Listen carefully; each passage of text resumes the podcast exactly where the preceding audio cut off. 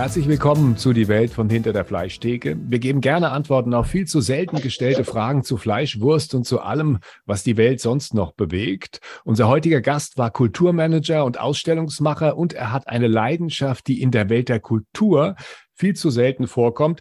Er liebt Wurst und er hat ein Buch über diese Leidenschaft geschrieben. Es heißt, es geht um die Wurst. Herzlich willkommen, Wolfgang Pöhlmann. Hallo. Ja, hallo, herzlich willkommen auch hier in München. Mein Name ist Klaus Reichert. Neben mir sitzt mein Bruder, der Haxen Reichert. Ja. Hallo Thomas. Schönen guten Tag, alle miteinander. Hallo. Thomas, schlägt dein Herz auch für die Wurst oder dann doch eher für das Steak oder die Haxe?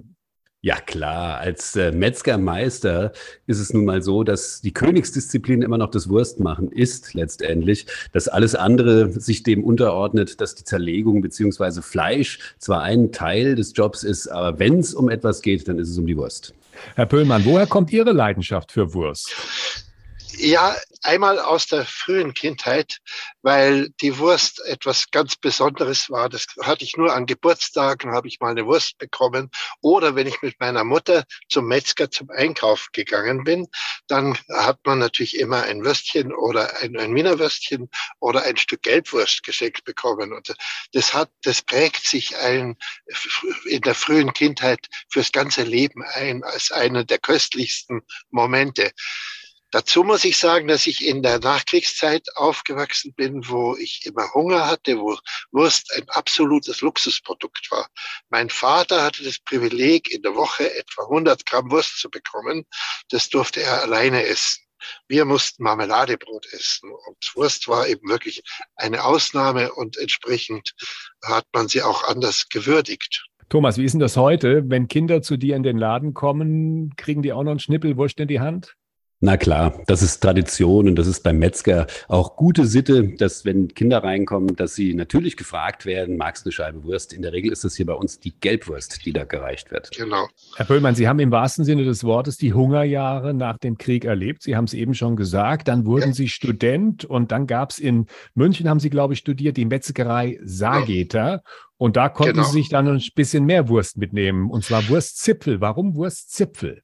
Das ist eben der Ausdruck in Bayern, Zipfel, ist ein bisschen halb erotisch, also auch ein schöner Name für die Endstücke der Wurst.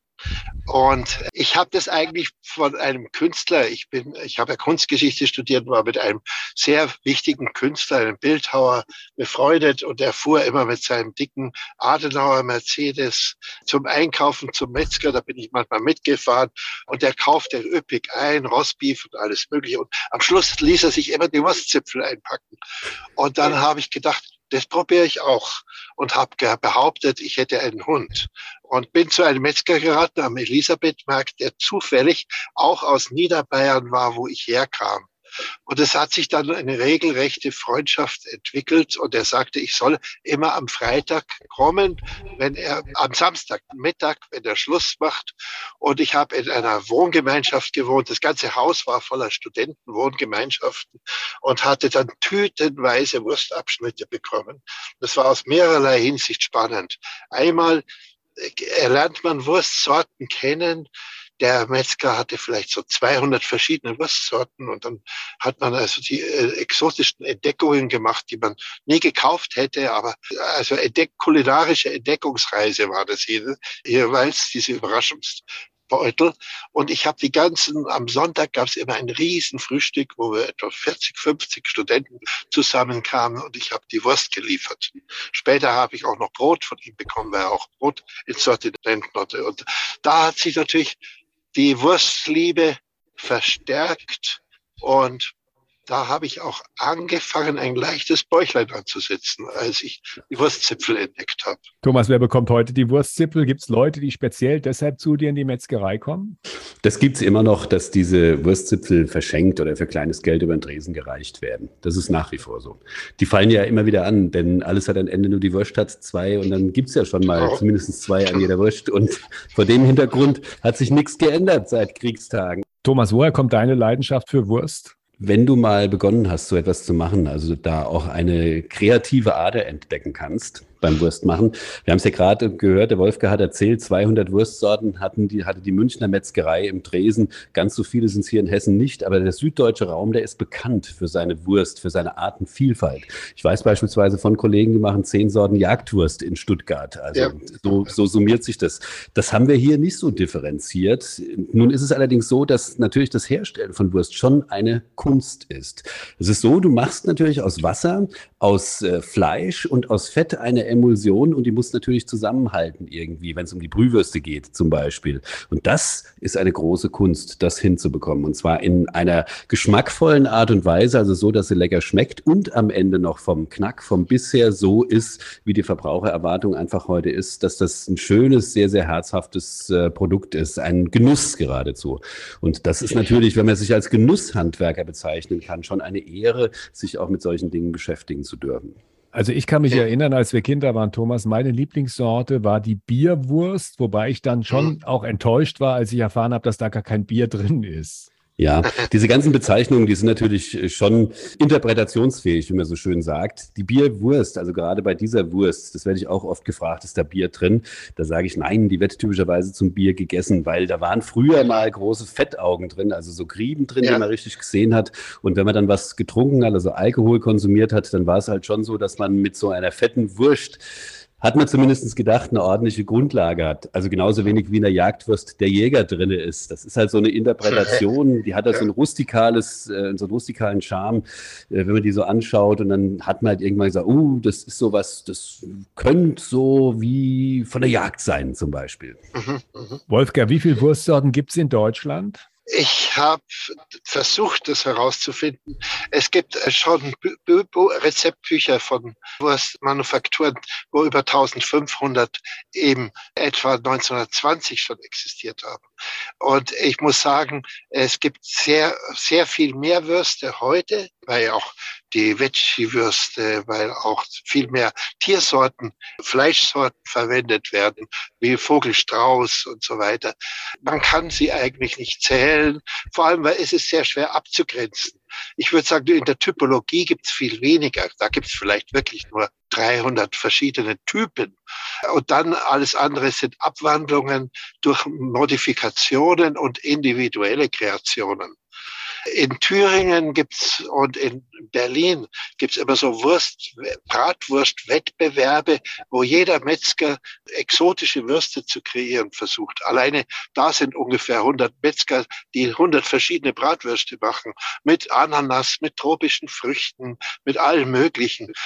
Und die haben dann eigene Bezeichnungen, so dass man eigentlich die, es gibt so viele, es gibt mehr Würste, als es Metzger gibt, weil irgendwo steckt in der Wurst, das hat sein Bruder ja sehr gut formuliert, auch eine Kunst drin, eine Kreativität als Grundlage für die Wurstproduktion. Und das ist das, was vielleicht auch den Unterschied zum Fleisch ausmacht. Bei Fleisch kann man nicht so viel variieren, weil man es ja nicht so fein verändert. Äh, und bei der Wurst kann man einfach kreativ sein. Und es gibt zwar Verordnungen, die einen zwingen, bestimmte Normen einzuhalten, wenn eine Wurst so und so den Namen trägt.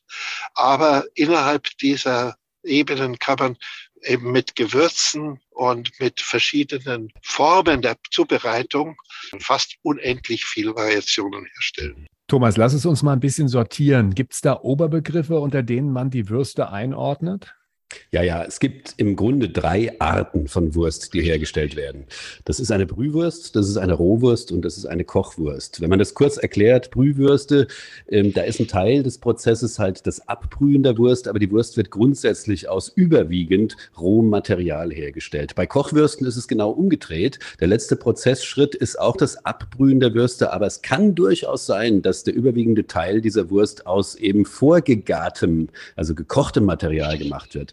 Und bei Rohwürsten ist es so, dass sie aus nur Rohmaterial hergestellt werden und auch keiner Erhitzung ausgesetzt werden. Und man hat das früher gemacht. Also diese ganzen Wurstsorten, weil man halt einfach ein abgestuftes Verzehrverhalten über den Winter hinweg hatte.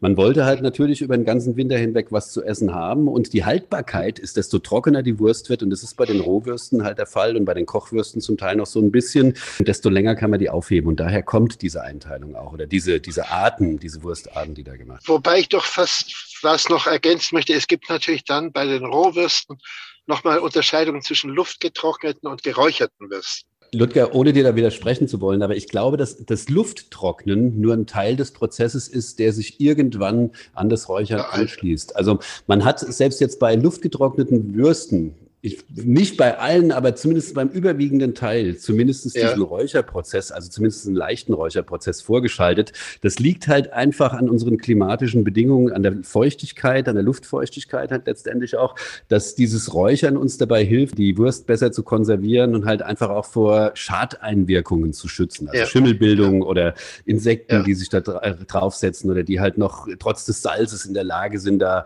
die Wurst zu verderben. Und das ist die Idee, die halt dahinter steckt. Ne? Und gerade im Norden oben, ich meine, äh, da ist ja so diese Kartenschinken und Kartenwurst, ja. was da alles gemacht wird. Dadurch, dass die halt eine ganz, ganz tiefe Tradition bei der Rohwurstfertigung haben, die da zum, die aus dem Norden ja zum überwiegenden Teil ja. stammt, ja, gell? Ja. Ähm, ist das natürlich da auch äh, ganz, ganz stark verwurzelt. Wie macht man denn Wurst? Kann man das mit einfachen Worten erklären oder ist das eine Geheimwissenschaft? Also eine Geheimwissenschaft ist es äh, bei weitem nicht. Ich glaube, dass äh, jedermann, der sich ein bisschen damit beschäftigt, in der Lage ist, Wurst zu machen. Die Idee, die dahinter gesteckt hat, war ja ursprünglich eine ganz andere. Regional geprägt waren das Methoden, wie man versucht hat, das Schwein oder das Rind, das Fleisch, das man gewonnen hat, halt einfach über den Tag haltbar zu machen. Ne? Bei frischem Fleisch und fehlender Kühlung ist es halt schon so, dass das relativ relativ schnell verspeist werden muss, wenn man also von der Nasenspitze bis zur Schwanzquaste das gesamte Tier halt letztendlich nutzen möchte. Und da war halt die Idee gewesen mit der Weiter- B- und Verarbeitung und Konservierung dieser Würste, und das war zum überwiegenden Teil Salz, was da ursprünglich genutzt worden ist, das über den Tag halt einfach haltbar zu machen. Und wenn man diese Grundvoraussetzungen kennt, was man braucht, um Wurst zu machen, ist es meiner Meinung nach jetzt kein Hexenwerk wert, sondern am Ende des Tages wirklich nur ein Handwerk, wenn man sich zu Hause selbst eine Wurst machen möchte. Im Gegenteil, ich biete ja auch solche Veranstaltungen an, wo Menschen kommen und wo dann diese einfachen Wurstsorten gemeinsam hergestellt werden, beispielsweise klassisch Bratwurst, was man machen kann zu Hause, völlig problemlos, ja. Eine, so eine Kartoffelwurst und Leberwurst, Blutwurst und Presskopf, das geht, das kann, sind alles Dinge, die man ohne großen Aufwand, also ohne einen großen Maschinenpark auch äh, sich anschaffen zu müssen, zu Hause äh, machen kann, also fertigen kann, wenn man ein paar kleine, einfache Regeln letztendlich beherzigt. Wolfgang, ja. wann ist in der Geschichte die erste Wurst aufgetaucht? Ja, das ist äh, relativ schwierig. Es gibt archäologische Ausgrabungen, sogar in Deutschland, wo man in der Bronzezeit schon Fundstücke mhm. hat, von wo man vermutet, dass da Wurstproduktion gemacht wurde im großen Stil. In Ägypten auf alle Fälle ist es nachweislich. Mhm.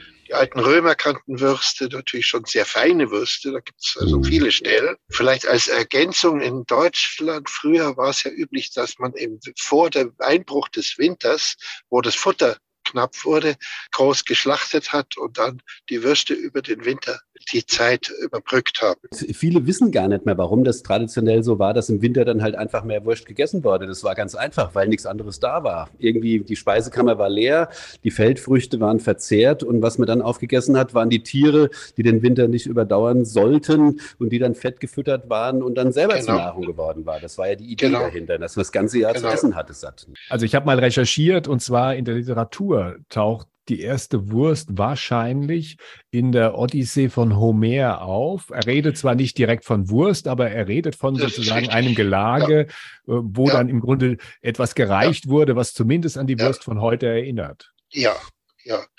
Das die Stelle kenne ich natürlich auch. Und die ist, ja, das ist nachweislich. Es gibt ja auch das altgriechische Wort für Wurst schon. Wo es ein Wort gibt, einen Begriff gibt, gibt es auch das Ding, das dahinter steht. Es gab berühmte Wurstliebhaber, einen haben wir schon genannt, Homer, der griechische Dichter, dann Goethe. Ich zitiere ihn Goethe. immer gerne. Ja. Das wäre ein schönes Gartengelände, wo man den Weinstock mit Würsten bände. Genau. So genau. eine Zeile. Dann Nietzsche ja. auch. Wen gab es ja. noch? Von Jean-Paul über E.T.A. Hoffmann, äh, sogar Kant gibt Stellen mit Würsten. Wurst war schon immer eine Delikatesse. Es gibt wohl am meisten Stellen bei Goethe, äh, der ist äh, seine, der hat ja sehr viele Liebschaften gehabt und die haben ihn alle mit Würsten gelockt und er ist oft den Wurstsendungen, auch seine Mutter aus Frankfurt hat ihm dann immer Würste geschickt und der ist denen oft entgegengereist, damit sie noch frisch waren. Es gibt sehr, sehr viele Künstler, die sich mit Würsten beschäftigt haben und Würste gemalt haben. Vor allem in der zeitgenössischen Kunst natürlich. Wolfgang, und eine Wurstkönigin gibt es auch. Eine Wurstkönigin, ja, das gibt es wohl verschiedene, aber in Thüringen gibt es eine Wurstkönigin und einen Wurstbotschafter. Darf es ein bisschen und, mehr sein? In dieser Rubrik stellen unsere Gäste uns eine Frage. Wolfgang, hast du ja, eine Frage? Ich habe die, das Interessanteste finde ich eigentlich, wie der Geschmack funktioniert. Und das ist etwas, was man viel zu sehr in seiner Reflexion vernachlässigt. Wenn ich weiß, was in einer Wurst drin ist, dann kann ich das anders herausschmecken, als wenn ich es nicht weiß. Das Gehirn ist wichtig, das wichtigste Organ für den Geschmack, für die Erkenntnis, die nach dem Schmecken kommt. Und deswegen finde ich es gut, wenn man sich mit den Produkten, die man isst, bewusst beschäftigt, also mit Bewusstsein auseinandersetzt und nicht nur alles so roh in sich hinein isst. Thomas, wie der Geschmack funktioniert, das kannst du uns erklären, ne? Oh ja, Geschmack ist natürlich etwas, ist eine Reflexion, das ist schon völlig richtig, was der Wolfgang gesagt hat. Wir haben äh, vier verschiedene Aromen, die wir schmecken können. Das ist süß, sauer, ja. salzig und bitter. Es gibt allerdings nur eins, was besonderen Genuss in uns hervorruft. Das ist ein äh, Geschmack, den nennt man den Umami-Geschmack. Und der Umami-Geschmack ist das Fleischaroma. Das ist uns Menschen übrigens allen gleich. Und äh, selbst die Behauptung manchmal, dass jetzt bei Vegetariern und Veganern das nicht so ausgeprägt wäre, die zieht nicht vor dem Hintergrund, dass nämlich die die meisten vegetarischen, veganen Produkte daherkommen wie Wurst. Gell? Idealerweise ja, so ja. aussehen, idealerweise so schmecken und idealerweise auch von der Textur her ähnlich sind. Ja, und ähm, man muss halt einfach wissen, dass die ideale Kombination, wenn es um das perfekte Geschmackserlebnis geht, eine Basis aus Umami ist. Das ist dieser Fleischgeschmack und der sollte in einer möglichst harmonischen Art und Weise mit süß, sauer, salzig und bitter daherkommen. Und wenn das gelingt in eine Wurst mit entsprechenden Gewürzen, Gewürzen mit entsprechenden B- und Verarbeitungstechniken hinein zu interpretieren, dann hast du das perfekte Aroma. Und dann ja. wursteln wir wie immer am Ende der Sendung noch Songs auf, die die Welt von hinter der Fleischtheke Playlist Wolfgang, du kannst einen Moment überlegen, was du für einen Song uns vorschlagen möchtest. Ich frage jetzt erstmal meinen Bruder. Thomas, was hast du ausgesucht für ja, heute? Ja, Klaus, ich gehe heute Abend zu einem Konzert hier in die Jahrhunderthalle rein. Da spielt eine Blues-Rock-Band und zwar The Black Crows heißen die. Und die hatten einen Hit, der hieß Hard to Handle und den hätte ich gerne auf unserer Playlist. Okay, und von mir kommt drauf Rod Stewart mit Passion, wo wir heute so viel über Leidenschaft gesprochen haben, dann auch Passion, Leidenschaft für Wurst. Wolfgang, hast du auch einen Vorschlag? Natürlich gibt es diesen Gassenhauer, die äh, Karnevalsung, alles hat ein Ende. Nur die Wurst hat zwei. Das ist dann zum Ende vielleicht gar nicht so schlecht. Wobei ich da ein Künstler, ein dadaistischer Künstler, gesagt, alles hat ein Ende, auch die Wurst, wenn man sie gegessen hat. Wolfgang Pöllmann. Das Buch von Wolfgang heißt Es geht um die Wurst. Sehr, sehr gutes Buch, wenn man sich dafür interessiert. Auf jeden Fall mal reinlesen. Da steht, glaube ich, alles drin, was man über Wurst wissen kann. Wolfgang, herzlichen Dank. Das war's für jetzt. Wir wünschen ja, viel Schwein, alles Gute und bis bald. danke. Dankeschön. Danke, danke.